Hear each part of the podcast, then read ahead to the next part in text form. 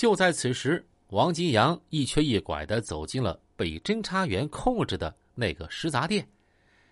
王小东一马当先，刘峰一众侦查员蜂拥而上，还没等刚刚抓起电话按那个滁州区号的王金阳明白是咋回事呢，几双大手早已把他按倒在地。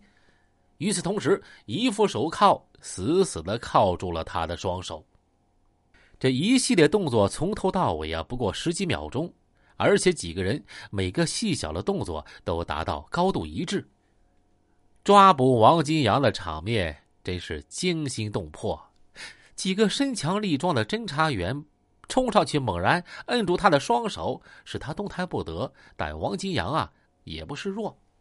一瞬间，他好像明白了死到临头了，这身体拼命的挣扎扭曲，弯腰收脚想站起来，口中啊啊啊的狂叫着。到最后，杀手王金阳终于被彻底制服了，所有人都累得呼呼直喘粗气呀。你叫什么名字？王晓东喝问。我王金阳。惊魂未定的王金阳回答。锃亮的不锈钢铐子吃进王金阳粗黑的皮肉里去了，那木棍似的胳膊，骨节粗大的手指，由黑到红到紫，粗大的变了形，像卤好的猪蹄子。王小东明白，另外一个杀手，他的好朋友童海良，很可能跟他在一起。为了抓住战机，迅速拿下王金阳的口供，王小东当机立断。就在那家食杂店啊，突审了王金阳。和店主一商量，店主一听说抓的是个杀人犯，马上同意。就地突审，真可谓是短兵相接，火力强大。处在犹如惊弓之鸟状态的王金阳摸不着头脑，头昏脑胀。王小东问：“王金阳，到这一步你没想到吧？啊，我们想抓你。”你就是跑到天涯海角，照样能抓到你。现在给你个机会，就看你自己把不把自己当人了。王金阳被从地上提起来，低着头说：“童海良在哪儿？”王金阳也是个聪明人，他知道事到如今，他不说出自己同伙童海良的藏身地点，这警察也不会哎，这警察呀也会找到他。他们如同从天而降，将他迅雷不及掩耳之势摁倒在这儿啊，就是明证了。因此，他也不想替童海良隐瞒什么了。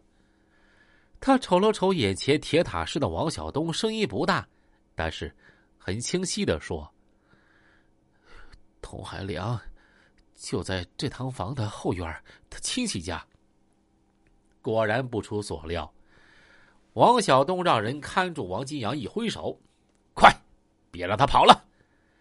三大队长刘峰转身推开门，冲入后院，大步奔跑中，后面几个侦查员也紧随其上。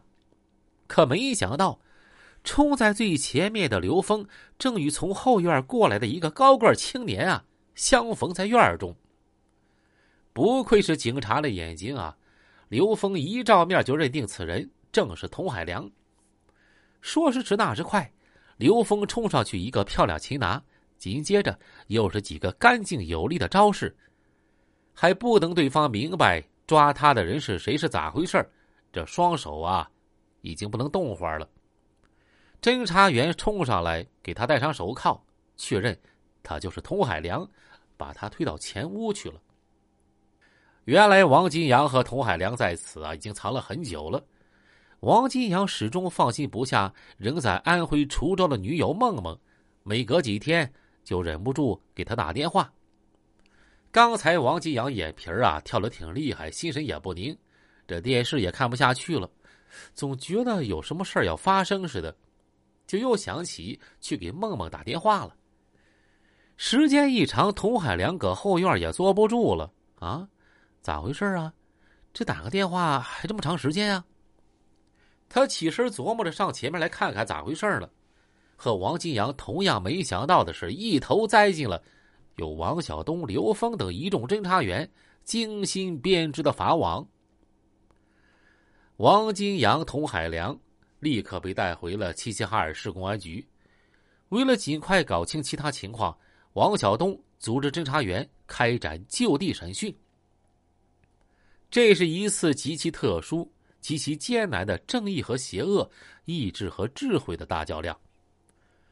童海良肩膀很宽，一张大平脸，两道粗浓眉，一双眼睛啊，充满了狡猾和杀气。